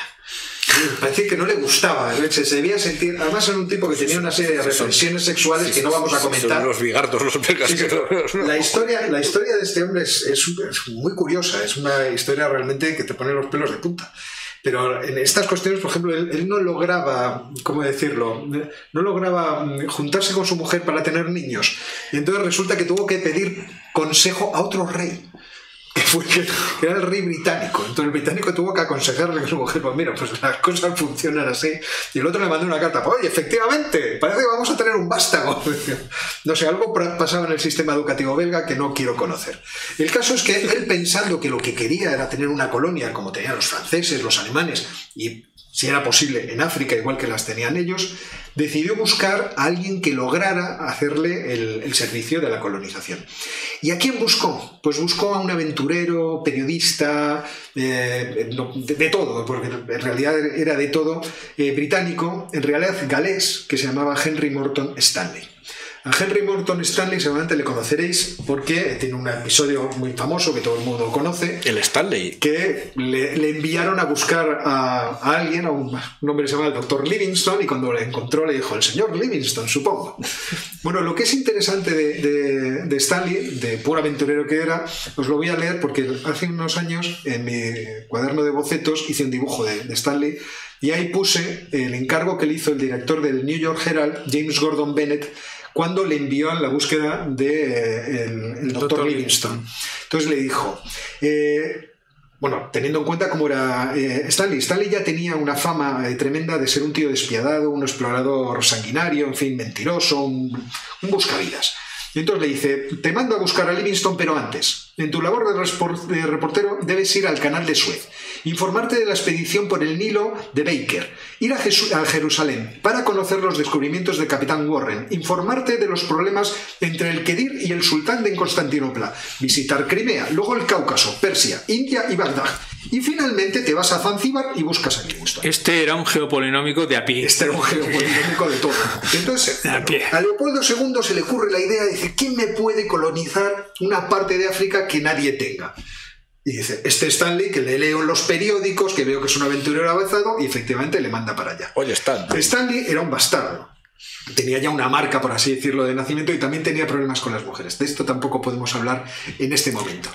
Pero el caso es que Stanley ya había estado en África en sus aventuras eh, periodísticas. La primera vez en el 69 buscando a Livingstone y la otra en el 74 cuando se fue a Zanzíbar y ahí tuvo una serie de aventuras destruyendo 28 ciudades, en fin. O sea, el tipo saqueaba de forma también profesional por la costa principalmente del Congo.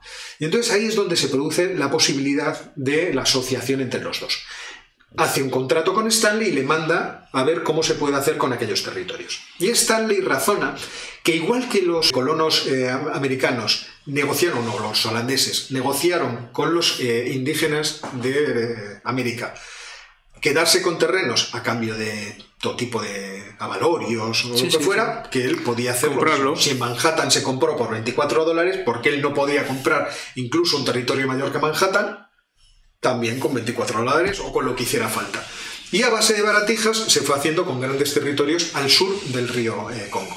¿Por qué al sur? Porque al norte, si os acordáis, los franceses habían mandado a su propio expedicionario, que voy a leer porque el nombre no lo sé, su, apellido- su último apellido, de Brazza, y, y entenderéis enseguida por qué es, es fácil, porque es fácil acordarse. Eh, el conde Pierre Savorgnan de Brazza tenía ya su propia misión colonizadora en la parte norte del río Congo y efectivamente fundó una ciudad con su nombre que es Brazzaville que dio lugar al, a- a- al Congo Brazzaville. La actual capital. Sí, pues bueno, pues esta es otra de esas historias que se, que se mezclan por aquí.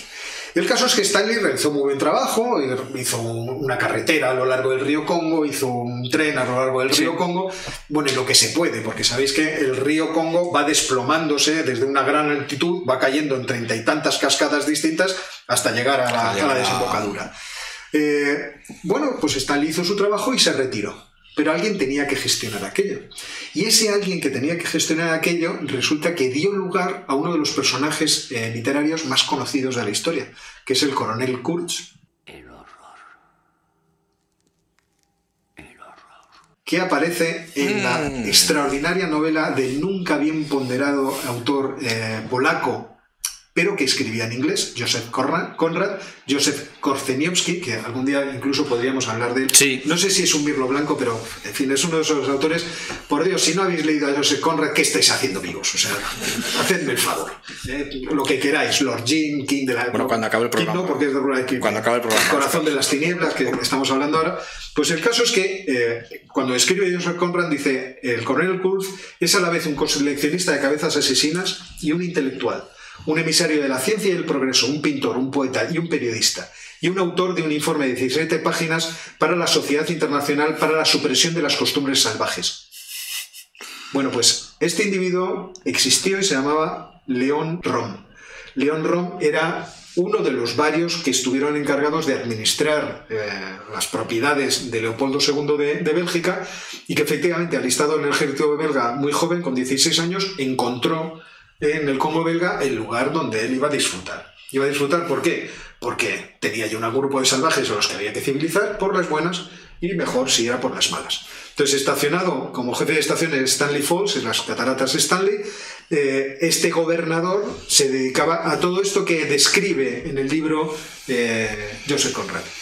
Tenía en la entrada de su casa unos maceteros llenos de cabezas cortadas de congoleños, tenía un patíbulo en el patio de la, de la casa Joder. y eh, debido a una casualidad encima se volvió un asesino que exigía que para que eh, demostrar que se estaba derrotando la resistencia de los congoleños había que reportar esa, el éxito cortándoles la mano. O sea, tú matabas a uno, entonces le cortabas una mano y la mandabas a, a este señor para que lo, lo tuviera eh, eh, en cuenta. ¿Y qué circunstancia fue la que hizo que la aventura se desmadrara? Pues sucedió que en Inglaterra un veterinario inglés llamado John Dunlop, que estaba jugando con la bicicleta de su hijo, descubrió que se podía construir un neumático inflable y que para eso hacía falta un material que se llama caucho. Resulta que el caucho había en gran abundancia en el Congo. Y entonces la misión de León Rom fue la de conseguir todo el caucho posible. Y es en intentar conseguir el caucho cuando se enfrentó con las diversas tribus que había en la región. Y cuando tomó el camino en medio. Vamos a asesinarlos a todos si no colaboran. Porque lo importante era conseguir el caucho. Caucho. Bueno, parece que toda esta barbaridad había quedado completamente ignorada hasta nuestros días. Y, en cierto modo, los belgas han descubierto a Leopoldo Sí, II antes de ayer. Lo han redescubierto, Dios sí. mío, lo que hacíamos. Pero esto no es cierto. En aquella época, de forma contemporánea, había un empleado de una naviera de Liverpool, un señor que llamaba Edmund Dene Morel, que se da cuenta, porque la gente suele ser observadora, que los barcos que van del Congo a Liverpool van llenos de caucho y de marfil, pero vuelven todos llenos de soldados y de armas. Y entonces empieza a preguntar, ¿tan, difícil es esto de conseguir el caucho? Que hacen, en vez de mandar palas o lo que sea, tienen que mandar armas y soldados. Y entonces empieza a investigar y descubre las matanzas. Y al descubrir las matanzas, el hombre que debía ser un hombre bueno y de buen corazón, se marcha a Liverpool y dice, esto hay que ponerlo en manos de la prensa. Oiga, que es que allí están asesinando en masa gente, pero no se sabe usted, y les cortan la mano, y todo tipo de atrocidades. Y entonces la prensa británica, la prensa estadounidense, se hacen eco de esto y lo convierten en un gran escándalo. Que trata de la, la prensa europea de no participar de ello. ¿Por qué? Porque lo mismo que hacían los belgas, lo hacían los franceses, lo hacían los Portugueses. lo hacían los alemanes. Entonces todos se, hacen, se miran para otro lado, pero la presión de la prensa en el Reino Unido y en, y en Estados Unidos crece. Al- Alguno de nuestros eh, espectadores estará, estará diciendo, ¿pero esto cuándo fue? Finales del 19, principios del Del 20, 20. hasta 1906 o sí. Entonces alguno dirá, bueno, ¿y los Estados Unidos en Filipinas? Sí, sí, pero, pero entiéndase. Vamos, sea, vamos- ent- entiéndase, vamos por ¿vale? partes. Vamos por partes, como diría Jack el Destripador. Y entonces hay un momento que el gobierno belga se da cuenta de- del problema que tiene. Que su rey tiene unas propiedades, unas fincas en África, en donde está masacrando claro, a cientos de miles de personas. Y entonces decide comprarle la colonia. Y Leopoldo II, que se resiste y tal, al final acepta, pues no me acuerdo un precio, no sé si era 110 millones de, de No, francos, nunca lo he sabido. una pasta. Y, y dice, bueno, ¿y cómo me lo vais a pagar? Entonces, ya que con, esta bomba informativa podemos terminar, pero nos queda todavía la, referencia bibliográfica y las preguntas. Dice, muy sencillo, tú nos vendes la colonia y con lo que saquemos de la colonia te pagaremos. Y estos son los sátrapas, ¿eh? esto es un- una especie de mosaico eh, sátrapa de, de Bélgica. No se puede decir que Leopoldo II fuera el sátrapa, pero sus sátrapas destinados allí, oye, de los importantes, ¿eh? de gente... Y todo esto es en un libro escrito por un tal Hochschild, que en fin, ya os recomendaremos en una semana posterior porque el libro de hoy es otro. Es otro. Pero fijaos cómo estamos en... Y aquí podría responder a alguno de los comentarios. Cuando yo he dicho antes que el colonialismo afectó mucho a, a lo que sucedió posteriormente en África, y aquí en estas cosas se ve, cuando salieron de allí y dejaron las colonias, allí no, no existía, por ejemplo, en, en el Congo me parece que había eh, cinco eh, graduados universitarios. Sí, sí, sí, sí, sí. sí. Pues esto. Sí, es lo que dejaron. Llegamos allí y ¿qué dejaron allí? En su gran labor civilizadora, dejaron cientos de, de miles de muertos y cinco universitarios. Pues este es el- bueno, a esto me refería. Y ahora vamos con la referencia, un poco esta historia, Sí, sí. vamos con la referencia bibliográfica de la semana. A ver si llega y se ve.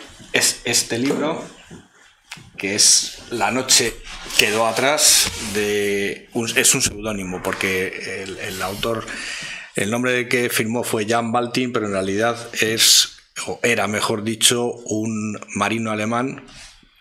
El apellido me acuerdo, pero no del nombre, Richard Krebs, que eh, tuvo una trayectoria absolutamente apasionante en unos años decisivos para la historia europea, que es desde 1918 hasta 1941, que es como cuando publica el libro. Es una novela, una novela autobiográfica supuestamente, pero no deja de ser una novela. Es un volumen, como veis, por el grosor, este es denso, son 750 páginas de novela. Pero he de deciros que a mí, vamos, se me hicieron nada, porque la prosa es absolutamente deliciosa. La, la secuencia de acontecimientos no para, te tiene continuamente enganchado en todo momento. Y se ha cuestionado muchísimo la veracidad histórica de lo que, de lo que Momento, narra. A ver, Algo se nos ha ido. Algo se nos ha ido. Perdón, perdón, perdón. Ah, ya está funcionando, creo. Ataca.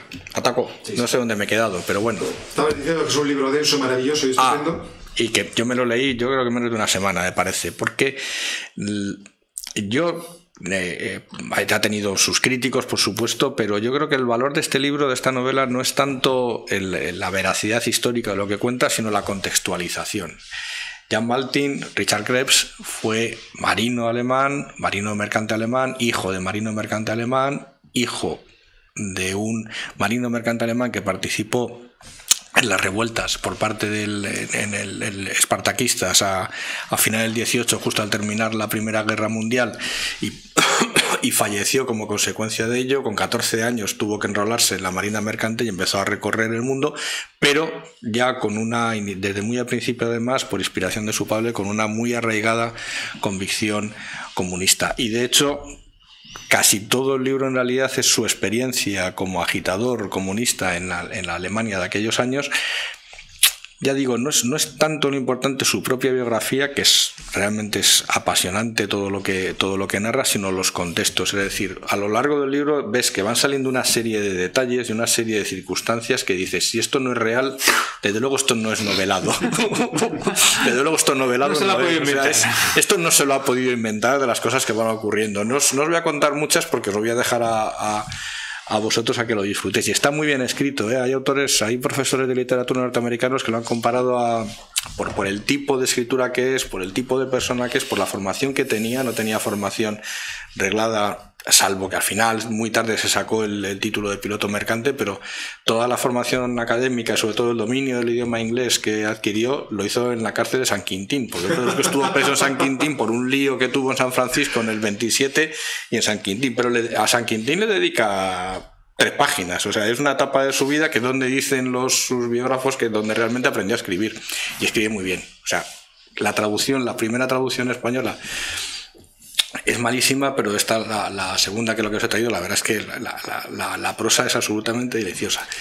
Esa gente del Partido Comunista participa en las agitaciones, narra cosas que yo pensaba que eso no podía haber pasado, como que el Partido Comunista Alemán se aliaba con el Partido Nacionalista Alemán, Nacional Socialista Alemán, a principios de los años 30 para reventar los mítiles de la socialdemocracia y del, y del Partido Conservador, pero alianzas, es decir, que quedaban a la entrada de los mítines, se repartían las entradas y, y, atizar los comunistas a los socialdemócratas y los nazis a los conservadores. O sea, cada uno. Pero con más cerca. Pero más cerca. O sea, cada uno con los Narra, por ejemplo, como el, principal enemigo que tenía el Partido Comunista Alemán en Alemania no era el Partido Nacional Socialista ni eran los conservadores, era la socialdemocracia, porque eran los que les comían el, el Entonces, es una cantidad de detalles que dices, ya sé que algunos a lo mejor no son históricamente ciertos, pero es una riqueza que es, yo no la he encontrado casi nunca en un, en un documento de este tipo.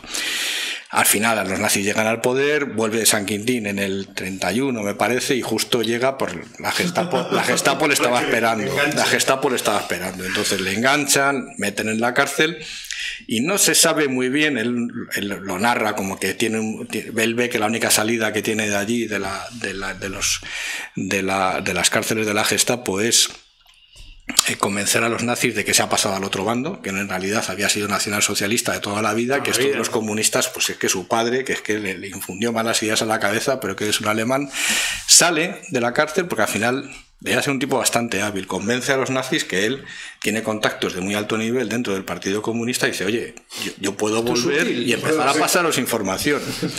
listísimo, según sale por la puerta de la cárcel, se pone en contacto con los antiguos jefes, oye, que estos se creen que me han reclutado, entonces se convierte durante una temporada en, agente doble, o sea, se convierte en agente doble, o sea, es una cosa absolutamente delirante. delirante. Claro, la Gestapo no se fiaba de él y se queda de rehén a su mujer y a, su hijo. Entonces, en un momento determinado, cuando ya ve que la han pillado, pues ya ven que la han pillado, pero la han pillado todos, los comunistas y los, y los nazis, y la han pillado todos, se va para Estados Unidos, deja a la mujer, no se sabe, no se sabe cómo deja a la mujer, hay, hay fuentes que dicen, no, no, no, peor, hay fuentes que dicen que la, la, la, Gestapo la torturó y la asesinó, y hay fuentes que dicen que durante bastante tiempo, hasta el final de la guerra, estuvo cobrando una nómina bastante generosa del, del partido nazi. O sea, hay, hay, hay episodios ahí oscuros que no, que no están muy aclarados. Llega a Estados Unidos, y en el año 41 publica este libro, en plena guerra mundial, y, la verdad es que la, cita que a lo mejor os puedo dejar es que el presidente Roosevelt, que lo leyó, dice, este es el mejor libro que he leído sobre el siglo XX, que está escrito en el año 41. Es, absolutamente un libro, ya os digo, es, es, es, menos importante la historia que la riqueza histórica de los detalles de primera mano, porque se ve que son de primera mano. Yo recuerdo un, un una ruta que tenía con, con Suecia, cómo intentaron movilizar a, los estibadores del puerto de Estocolmo para hacer una revolución eh, comunista en, en, Suecia que al final no triunfó, pero por los pelos, o sea, pero porque en un momento determinado no consiguieron coordinarse, pero la riqueza histórica es absolutamente deliciosa. Bueno, eh, os invito a todos los que nos veáis a empezar a hacer preguntas si queréis para esta parte final de, del programa. Pero yo también quiero hablar no, brevemente, porque yo no me he leído el libro, pero sí me he leído buena parte del primer capítulo. Porque he llegado pronto, oye, estaba el libro encima de la mesa y digo, qué, qué, curioso. Entonces me he puesto a leer. Y la verdad que todo el principio es delicioso. O sea, la historia de su infancia, de los viajes, no porque su padre, como estaba en, en, el asunto de, de los barcos, yo creo que, que, era, en realidad, no era marino en principio, o era, o era marino dedicado a labores administrativas, entonces le mandaban de puerto en puerto a gestionar eh, los asuntos de una, de, una empresa. Entonces, va viajando, de, va viajando de, de, puerto en puerto, pero de diversos países. Entonces él dice que teniendo 12 años, pues ya hablaba algo de mandarín, ya hablaba algo de no sé Sí, qué, sí, sí, ya hablaba no, ta, ta, ta. toda- casi todas las lenguas europeas, tal. Y entonces va introduciéndote en esos momentos del comienzo de la Primera Guerra Mundial y de, la sacudida revolucionaria y social que se produce en, Europa, no solamente en, el norte de Italia, que es al principio donde están destinados, luego tienen que salir de allí rebotados porque los italianos odian a los alemanes, les tiran piedras, al chaval le pegaban cada vez que salía a la calle. Entonces marchan a Alemania, en Alemania se encuentran el, el caldo de cultivo revolucionario porque su padre era socialista. Entonces todo eso que va contando de la lucha contra los socialdemócratas, además me recuerda mucho a mi tío Vitoriano, que solía decir que la derecha empieza a la derecha del comunismo, es decir, los socialistas son son la derecha, eso, Oscar, no, escúchame. Eso podríamos poner plantearlo así, o, recordarlo así, efectivamente. y esto se ve ahí, los socialdemócratas son los malos, son a los que hay que darles, etcétera, etcétera. This is not television. This is real life. Eh, pues ya tenemos preguntas, qué rápido habéis ido. Dice, viendo, dicen Tío Omega 7, viendo lo de Nigeria y Etiopía, ¿qué futuro tiene África? Pues vamos a ver, hace, si me hubieras preguntado hace un año, yo te hubiera dicho que África empezaba a tener un futuro prometedor. porque Sí, sí, había sí. varias regiones, entre ellas. Etiopía, que empezaban a eh, ver cómo se les deslocalizaba industria. Kenia estaba en el proyecto de hacer la, la central nuclear, se hacía el acuerdo de libre comercio, la Unión Africana empezaba a tomar partido pero, fin, el mundo es como es y las dificultades que tienen estas naciones, por una parte por la eh, concentración de diversas etnias que no pueden a veces llevarse especialmente bien debido al trazado de las fronteras. Por una parte muy importante por la estructura económica de sus países, muy dependiente de agricultura de supervivencia. Eh, el grado de, de subdesarrollo, por lo tanto, de una gran parte de la población y las implicaciones que eso lleva en, términos de eh, lucha por el poder para hacerse con la poca renta que, existe en el país, pues está dando lugar a este tipo de cosas. Aparte de los movimientos eh, yihadistas que también han surgido a, a la sombra de todo lo que ha sucedido durante los últimos 20 años, pues la cosa está difícil. No sé si tenéis vosotros... Sí, y en esto está influyendo mucho, aunque se note poco o se note menos, los efectos tan negativos que está teniendo la epidemia de COVID, Sí. sobre todo en los países Sí. africanos, sobre estructuras sanitarias Sí. débiles, sobre estructuras Sí. económicas débiles, que está empobreciendo a la población, que está reduciendo los intercambios y como consecuencia incrementando el malestar y por tanto la búsqueda por parte de los grupos o los individuos de salidas a la situación. En gran medida, buena parte de estos conflictos son como una expresión de la insatisfacción de una parte de la población con el estado general de cosas. Y yo como lo- me lo planteo, pues me rebelo contra el poder central correspondiente. Que sea, en Etiopía está muy claro, en Nigeria también, y además es que es muy significativo porque son los, dos de los países más grandes del continente. Y en cuanto a economía, ellos dos y la Unión Sudafricana. Sudáfrica son los más importantes al sur del desierto del Sahara. Y esto es un poco, está pasando aquí, está pasando en otras zonas del mundo, Sí. que la pobreza, incluso la miseria, y está generando mucha desafección social como consecuencia de la crisis de la COVID, y esa desafección social se refleja en movimientos políticos de todo tipo, desgraciadamente. Y claro, la recuperación tampoco va a ser fácil. Mm, en Europa eh, nos hemos recuperado, la economía se ha recuperado y las tasas de vacunación y la incidencia del virus es relativamente pequeña, aunque hay casos distintos, pero cuando tú miras otros países, incluyendo Rusia, como hemos dicho antes, e incluso Estados Unidos, la incidencia de la COVID es todavía muy alta, está generando mm, mucha reducción en los niveles de renta y por tanto generando conflictos, conflictos claramente. Dejadme que busque alguna otra pregunta. Perdón, es que he tenido que estar mirando lo que pasaba con las cámaras. Y, uf, vamos a ver. A ver, dejadme que vea qué preguntas tenéis por aquí. Eh, el Moy pregunta sobre la reunión eh, de Canadá, México y Estados Unidos que, se va a producir. Yo creo que todavía no se ha producido, ¿no? No sé si, ya se han reunido. Eh, yo entiendo que esto es una reactualización de- del acuerdo de libre comercio que por ahí tengo un vídeo explicando mi opinión sobre él, que a mí me parece que es como una imposición de los Estados Unidos hacia dos economías que dependen enormemente de los Estados Unidos. Eh, Canadá, porque es un país muy grande en territorio y muy pequeño en población, muy pequeño en población, Claro, y. México porque en términos económicos la deslocalización de industria de los Estados Unidos en, en el norte sobre todo, ¿no? alrededor de Monterrey por ejemplo, pues es muy importante, todo aquello que comenzó con las maquilas y que lógicamente ha ido, ha ido creciendo. Pero yo creo que será una actualización. Sí, sí, porque además vaya- será una actualización a las nuevas circunstancias, una reafirmación de esa relación comercial que está creando, de hecho, un bloque económico desde México hasta el Polo Norte prácticamente. Mm. Y lo está separando de otras zonas del continente. Sí. Sin duda alguna. Pregunta Aritz que cómo se titula el libro que sostiene el tinglado, eh, ¿por qué la globalización funciona? Eh, Como la globalización funciona, pues eso es lo que está sosteniendo el Claro, que es el libro que es que- está aquí debajo del, del ordenador. Eh, Fernando pregunta, Fernando A, ¿qué interés tiene España en Turquía? Yo entiendo que eh, Turquía eh, sigue siendo un país que está ahí fastidiando en el Mediterráneo No, Oriental, bueno, sí. pero que tiene conexiones económicas, y, pero vamos. No, vamos a es ver. que No, no es que a nosotros nos afecta importantísimo. No, no, no, vamos a ver, no es que tenga interés especial en Turquía de ningún tipo, pero es verdad que, que las, las tres grandes potencias eh, del, del- del Mediterráneo, del norte del Mediterráneo, son España, Italia y Turquía. Entonces, son los tres países de la OTAN y, lógicamente, tratar de establecer eh, eh, relaciones más o menos fluidas entre los tres es bastante importante. Es verdad que últimamente España ha tenido un papel, vamos a decirlo así, de apaciguador de, de las tensiones entre Turquía y la Unión Europea, porque hay Estados miembros y Estados de la OTAN que están muy enfadados con Turquía y España, digamos, que ha intentado mediar un poco en el, en el conflicto, pero, pero es más, es más digamos, el, el- el- el- el deseo de intentar digamos, una, una corresponsabilidad dentro del, del Mediterráneo septentrional que, que un interés directo, porque no interés directo, eh, desde luego económico, es muy poco el que, el que Es tenemos. que ha sido un poco al revés.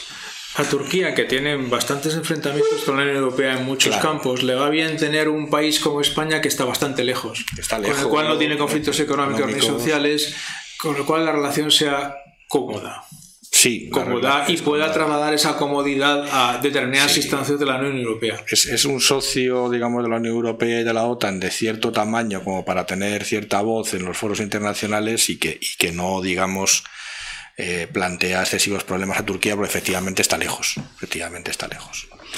Bueno, a ver, más cuestiones. VRM nos recomienda el canal Ride Me 5. Si este es el chico este español que va en moto por África, lo conozco porque mi hijo Cosca le gusta mucho el canal. Y da mucho la lata con él y me lo enseña de con los problemas que tiene al pasar las fronteras y tal. Eh, Matías Jalef nos pregunta, si Europa encuentra nuevas formas más económicas de proveer energía, ¿Rusia tendría un caos económico? Sí. Sí. Tendría un problema muy Jorge, Jorge se calla. Vamos a ver, recordemos una cuestión. El- Rusia, eh, cuando Vladimir Putin eh, toma el poder y eh, hace esa eh, apuesta porque el Estado tenga una acción de oro en las eh, empresas más importantes, principalmente las eh, extractoras de todo tipo de, de recursos naturales y de energía. Y pone en la presidencia de muchas de esas empresas, como en Gazprom ocurrió, como ocurrió también en los bancos principales, a gente que salía de las fuerzas eh, y cuerpos de seguridad del Estado, ya fuera el ejército, fuera el CSB, el antiguo KGB o fuera la policía y tal, apostó también por un sistema eh, productivo en el que la competencia quedaba eh, limitada. Y aunque el crecimiento económico de, de Rusia ha sido muy elevado durante muchos años debido al precio del petróleo y a estas cosas, Claro. es verdad que en términos de competencia, de surgimiento de empresas tecnológicas y tal, pues no es una gran potencia, es decir, tiene grandes conglomerados eh, públicos produciendo de forma muy eficiente armamento, lanzan cohetes, este tipo de cosas, pero es verdad que podría crecer económicamente mucho más. Entonces no tiene una economía especialmente diversificada desde ese punto de vista. Entonces, claro que les, les afectaría mucho. Habría que ver cuál es la importancia de, la exportación de hidrocarburos en Rusia, eh, que seguramente será muy importante, eh, de tal forma que si nos- no nos lo podría vender a nosotros, pues imaginaos que el gas sale por un tubo. No, vamos a ver, eh, no tengo las cifras eh, del todo en la cabeza, pero es verdad que el, el principal cliente de largo, de largo, pero de muy de largo es Europa. O sea, eso seguro. Para que os hagáis una idea, por ejemplo, el 60% del gas que consume Alemania proviene de Rusia. Con eso ya os lo he dicho todo. ¿Qué es lo que está intentando Rusia? intentar colocar parte de la producción de Siberia Oriental en China pero es bastante largo. Son infraestructuras que no se crean de la noche a la mañana. Han estado parados negociando muchísimos años porque lo mismo que nos pasa con nosotros, porque los chinos no estaban dispuestos a pagar los precios que pedía, que pedía Rusia por el gas. Y claro, China lo que tiene es otra vía para traer los hidrocarburos, que es, porque es del de Oriente Medio. Entonces es un problema de, de competencia. Pasar esos gasoductos de Siberia a llevarlos a Pekín, pues es una inversión estamos con lo de siempre, como lo del muro de Trump. ¿Y quién lo paga? ¿Lo pagan los chinos? ¿Lo pagan los rusos? Estoy viendo ahora los datos. Todo lo que tiene que ver con eh, exportar eh, combustibles fósiles es más del 50% de las exportaciones del año 2019 de Rusia. ¿De acuerdo? Más del 50%, yo creo que el 60% fácil. ¿A quién se lo venden? Pues más o menos a partes iguales, más claramente a Europa y a Asia. Es decir, Europa debe ser, porque los datos están desagregados y habría que sumarlo todos los valores, debe ser un casi un 50%, China debe ser un 45% y un 5% o un 10% anda por ahí repartido. Pues, Con Japón y, Japón y Corea. Y un 10%. Holanda el 10%, Alemania el 4,65%, Italia el 4,1%. Está también Bielorrusia, el 5,5%. En el caso de Asia, China el 14,3%, Turquía el 4%, eh, Corea del Sur el 4,1%. Y luego tendríamos a los Estados Unidos que le vende poquito, y a Egipto que le vende poquito, y a lo mejor seguramente será otras cosas. ¿De acuerdo? O sea que, hace cuenta. O sea, realmente lo pasaría muy mal si eso no fuera así. Dejadme que busque alguna otra pregunta. Eh, a ver, a ver, a ver. ¿Qué piensan de las sanciones impuestas por Estados Unidos y Canadá y Reino Unido a Nicaragua? Todavía no pensamos nada. O sea, hasta que no lo estudiemos el asunto, yo la verdad es que no, tengo. Eh, dejadme que vea alguna otra pregunta. ¿Creen que los azaras en Afganistán podrían tomar, eh, formar un ejército? No, no, no, lo creo. Además, eh, es que la situación se podría haber dado en su momento y no se dio. Es que los azaras tienen el problema de que están situados en el centro de Afganistán sin relación física con lo que serían su, sus contraparientes chiíes en Irán. Entonces, eso ha hecho, además, es una cosa que se observa en la historia de Afganistán, es un fenómeno bastante triste. En el siglo XIX, los azaras eran una mayoría significativa del país y han sido poco a poco expulsados, masacrados por todos los grupos, de forma que ahora son un treinta y tantos por ciento del país y su futuro como grupo es es malo porque no tienen quien les apoye. No los quien les apoye en otros países distintos. Y lógicamente, ser chiíes son el objetivo predilecto de todo grupo islamista con radical, del yihadismo radical. Que es, un futuro muy malo. Bueno, yo creo que ya hemos estado bastante rato, hemos pasado de la hora y media y podemos cortar la tertulia aquí, ¿se os parece? ¿El árbitro pita al final? El árbitro pita al final, porque tenemos cosas ahora que hacer, eh, tenemos obligaciones. Y bueno, pues agradecidos como siempre de la atención que nos prestáis. Eh, gracias, Ángel. Muchísimas gracias. Gracias, Jorge. Gracias y buenas tardes. Y nos vemos la semana que viene. Ahora a ver si averiguo cómo parar esto de forma que no se vea cortado de golpe, porque según me decís habitualmente, eso pasa. Entonces,